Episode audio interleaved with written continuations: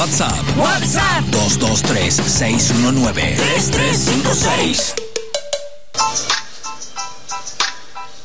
La editorial de hoy de Todo pasa se denomina Presos de la Deuda. Hoy lunes se cumplen dos meses de la gestión de Alberto Fernández como presidente y Cristina Fernández de Kirchner como vicepresidenta. Y los medios que responden a intereses corporativos vinculados a la agricultura, el poder financiero y el negocio del 5G, entre ellos Clarín, por supuesto, intentan dividir al frente de todos con títulos de portadas. Títulos tremendos, por otra parte. El debate que se planteó por los presos políticos o prisiones arbitrarias, expresado por el canciller Felipe Solá, el jefe de gabinete Santiago Cafiero, e incluso eh, Gómez Alcorta, quien fuera abogada de Milagro Sala y hoy está en eh, el Ministerio de la Mujer, tuvo consecuencias inesperadas. La primera, el desconcierto de muchos oficialistas, porque la pregunta que hay que hacerse es, ¿a quién favorece la polémica? A sectores que buscan que el gobierno fracase. Vamos a escuchar los audios de los recién mencionados. Que para nosotros no, no hay presos políticos en Argentina. Lo que sí hay son detenciones, arbitrarias y sí entendemos que todas esas cuestiones en el marco de los procedimientos que, que ya existen y que ya están con recursos presentados, bueno, la justicia deberá determinarlo. Yo no tengo ninguna duda, pero ninguna duda que Milagro Sala es una presa política. Y yo voy a decir algo porque quizás, eh, digamos, no existe. Si ustedes van a tratar de buscar qué significa la palabra preso político, van a encontrar 25, digamos, no hay un lugar, eh, no hay un código penal, en los, en los manuales de derecho penal, yo soy docente en la Facultad de Derecho hace 22 años y sigo haciéndolo, de derecho penal. Entonces, si quieren, les, les hablo inclusive en la pata académica, no hay una definición de qué es preso político. Este, ¿Hay presos políticos o no? Eh, no, yo creo que hay presos que... No diría que hay presos políticos, diría que hay presos que la justicia podría no tener presos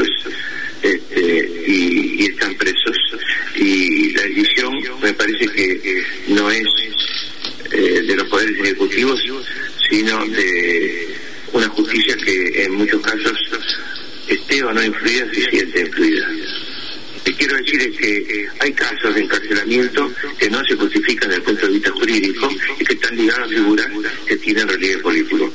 Lo cual no quiere decir que haya presos políticos, porque preso político es tomar a un opositor y meterlo preso para que no hable, para que no esté libre, este, con un objetivo muy concreto, para sacarlo del juego. No sé, esa es la diferencia. Y eso eh, me parece que no es así. Me parece que lo que hay es eh, gente que podría estar en su casa y que no lo está por su relevancia. Muy bien. ¿Y, y este ruido, La condición jurídica que tiene el digo, ¿no? Y este ruido así de, de, de una ministra que opina diferente del jefe de gabinete, eh, genera, va, le mete ruido, ¿no? Sí, mete ruido, este, llama a una controversia que, que se hace pública, pero, mire, no sé cómo decirlo, pero a mí me parece que, que no es malo que de vez en cuando haya debate que el gobierno sobre algún tema. Por supuesto que los debates hay que darlos y siempre, dentro o fuera de un espacio que gobierne o no. En Cambiemos era una virtud, las diferencias. Bueno, parece que en el frente de todos eso sería un defecto. Sobre la definición de Solá, vale la pena señalar que hay un caso que parece omitir y es el de Milagro Sala. Sí fue encarcelada para correrla del medio y que no se presente como había anticipado candidata a la gobernación de la provincia de Jujuy. Sí, provincia gobernada por el emperador Gerardo Morales. Le preguntaron a la fiscal anticorrupción de Jujuy si va a ser independiente y responde, escuchen ustedes, responde que sí porque así se lo ordenó el gobernador Morales. o independencia a la hora de llegar a investigar posibles hechos de corrupción, teniendo en cuenta, bueno, su cercanía al, al radicalismo? Voy a tener independencia porque son las instrucciones del señor gobernador. Obviamente que voy a tener independencia. ¿Se entiende? Cuando hablamos de la provincia de Jujuy, hablamos de un emperador y él es Gerardo Morales. El presidente Alberto Fernández visitó a Milagro Sala y fue determinante para la declaración de la ONU en 2017. Pero también lo fue Gerardo Morales, quien forzó una ampliación de la Corte Jujeña para tener mayoría y así acelerar los procesos contra la líder tupacalera, reconocido incluso por un fiscal y un juez, hoy en juicio político por sus declaraciones. La discusión de los presos es política y jurídica, porque algunos fueron procesados antes de la asunción de Macri y el responsable fue el Poder Judicial y la mafia de Comodoro Pi. Otros, acelerados por cuestiones electorales y luego conocidos por los colegas del destape web, que el caso de Van der Bell, un arrepentido al que le pagaron con un palo y medio para rehacer su vida en un hermoso hotel mendocino. ¿Por qué se discute este asunto en vez de la gira que ayudaría a desatar este ovillo escandaloso de la deuda? Y es increíble, pero es lo que pasa. Alberto Fernández recibió el apoyo del Papa, Alemania, Francia, Italia y España sobre la negociación de la deuda. El sábado, la vicepresidenta Cristina Fernández de Kirchner manifestó que el fondo debía ser una quita y reclamó investigar la forma escandalosa que permitió la deuda y la fuga. Vamos a escucharla.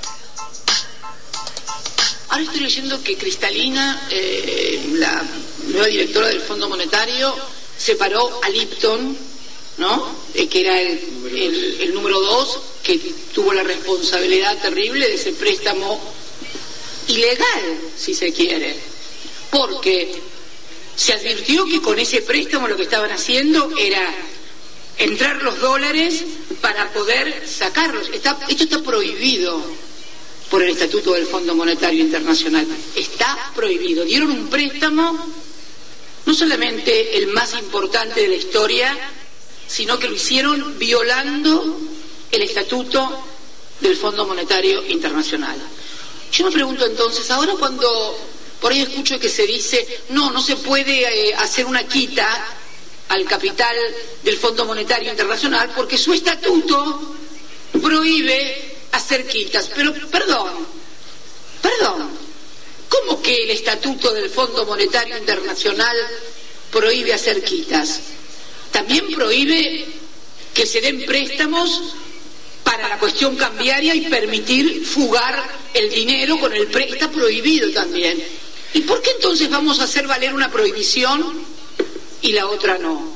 Y no estoy hablando de cuestiones ideológicas, estoy hablando de la ley, estoy hablando de la buena fe y estoy hablando de que quiero que me apliquen el estatuto del fondo entero, del primero hasta el último artículo. No me elijas que el, el capítulo que me vas a aplicar, que me vas a aplicar el capítulo que me dice que no puedes hacer quita, pero no te aplicás el capítulo que te dice que vos no me podías prestar para que fugaran la plata como la fugaron.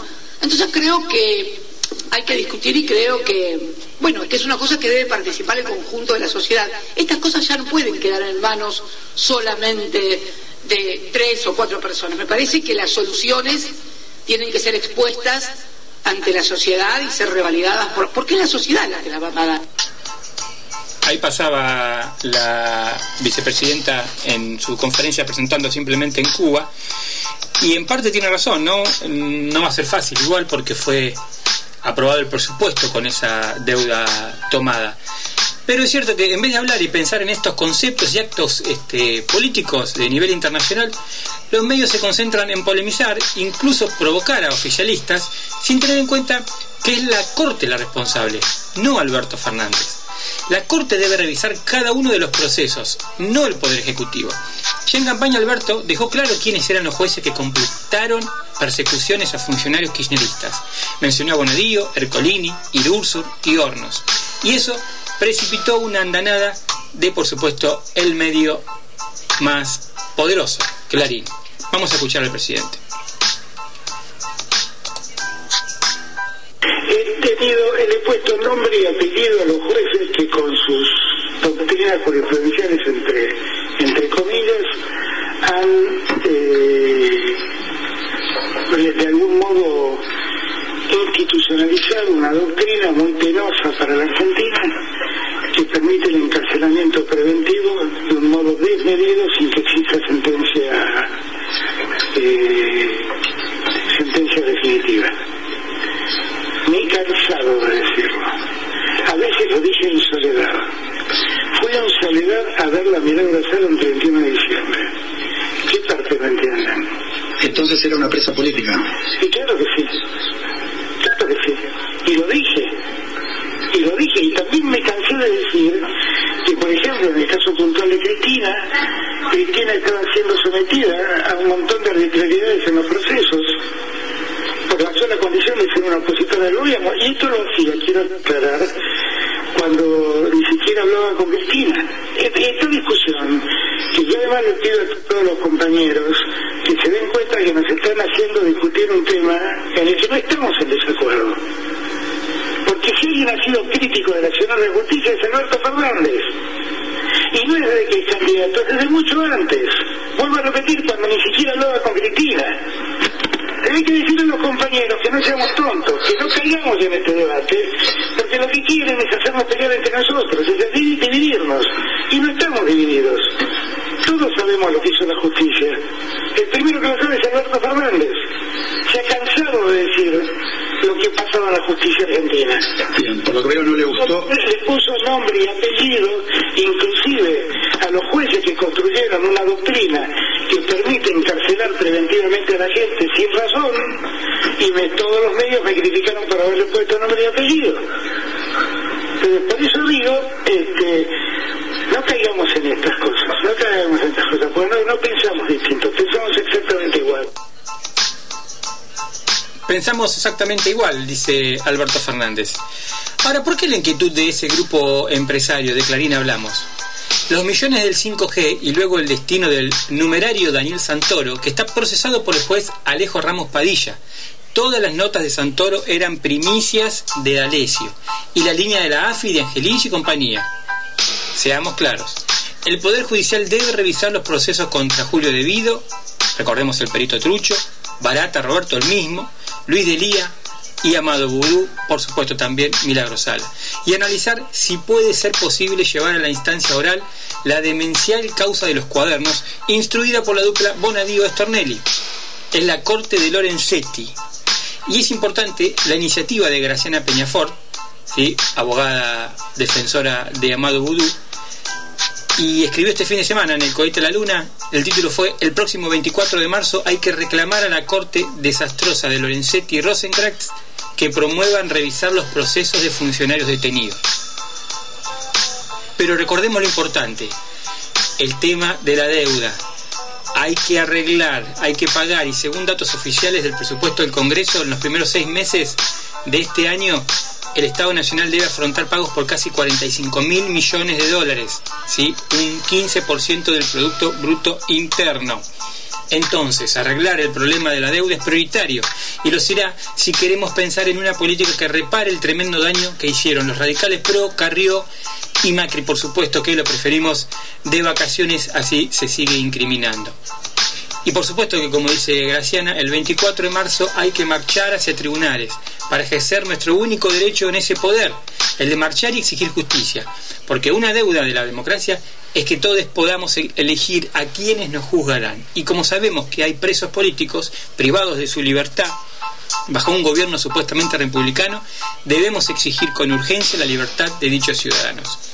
Y para concluir, con una frase del padre del juez eh, Ramos Padilla, Juan Ramos Padilla, también es abogado, y hablando justamente sobre si Alberto debe indultarlos. Bueno, él dice lo siguiente, el indulto es para condenados, no puede aplicarse al inocente, persona sin condena firme, porque como el indulto es un perdón, no corresponde perdonar al inocente. Lo que corresponde es juzgar a los jueces que actuaron con malicia y condenarlos. Nunca más. QSL. SL. Aire de deporte. Deporte en el aire.